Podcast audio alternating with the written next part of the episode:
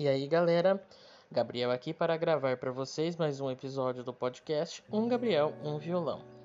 Hoje nós vamos falar sobre a banda J Quest, continuando o mês do pop rock no canal Capone Covers.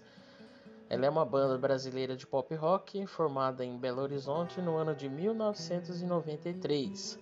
Nasceu com este nome por inspiração do desenho animado Johnny Quest e para não serem processados pela Hanna-Barbera, tiveram que mudar o nome da banda para J Quest no final da década de 90.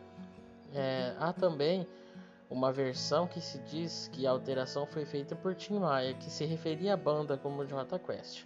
Então são duas versões aí a respeito do nome da banda, né? Os principais gêneros que ela tem de apresentações são pop rock, funk rock, jazz, pós-disco, dance rock e indie rock. O período de atividade dela é até hoje, né, desde 1993. Já teve as gravadoras Independente, Charles, Epic Records, Sony BMG Music Entertainment e Sony Music. Afiliações: Wilson Sideral, Nando Reis, Roberto Carlos, Milton Nascimento, Nile Rogers, Lulu Santos, Carlinhos Brown e Anitta. Os integrantes são Rogério Flauzino, Marco Túlio, PJ, Paulinho Fonseca e Márcio Buzelin. É, então, gente, a banda também encontrou inspiração na banda de acid jazz Jamie Rokai, por gostar de black music e acid jazz que o baixista PJ e o baterista Paulinho Fonseca resolveram formar uma banda em seguida, o guitarrista Marco Túlio e o tecladista Márcio Buzelin juntaram-se ao grupo. E o Rogério Flauzino começou sua atuação no conjunto após ser escolhido num teste com mais de 18 candidatos.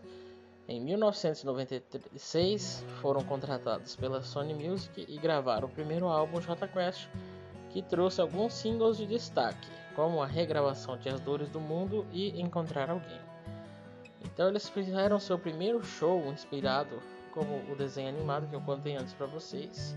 Né? Na época o grupo circulou pelo circuito de bares e faculdades de Belo Horizonte e chegou a reunir mais de duas mil pessoas para apresentação. Com isso, a banda foi conquistando o espaço dela e o contrato com a Sony Music veio em seguida, em 96. O visual dos anos 70, representado na capa do álbum de estreia por roupas características e enormes perucas da Black Power, na época agradaram o público e a mídia. Não demorou muito para encontrar alguém, dores do mundo, esses sucessos fazerem as rádios de todo o Brasil, lá que surgiu de Belo Horizonte. Na televisão, no dia 11 de janeiro de 1997, eles se apresentaram no programa da Xuxa, né? Que na época era Xuxa Hits. Então foi a primeira apresentação deles em TV aberta. Eles fizeram amizade com Tim Maia, né? Que quem gravou Dança Enquanto é Tempo. E o cantor se referia à banda como J Quest ao saber que usavam o nome J Quest. A Hanna-Barbera, dona do desenho Johnny Quest, ameaçou processar a banda, que logo optou pelo apelido dado pelo Tim Maia. Então essa é a versão mais aceita sobre o nome da banda, né?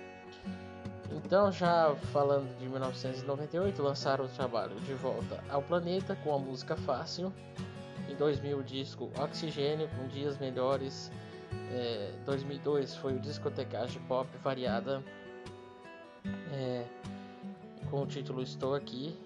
E em 2003 nos dias 1 e 2 de maio foi realizada a gravação do MTV ao vivo na Praça do Papa, em Belo Horizonte, e o primeiro álbum ao vivo do grupo. O trabalho reuniu os maiores hits e contou, contou com a participação especial de Arnaldo Antunes e Taíde. Enfim, a banda até hoje está em atuação e tem alguns sucessos como O Sol, que eu já gravei, que eu vou gravar agora, né, no caso. É, tem também a música Só Hoje.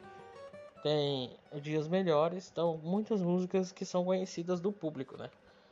Então, continue acompanhando esse podcast. Se você gostou, compartilhe com seus amigos.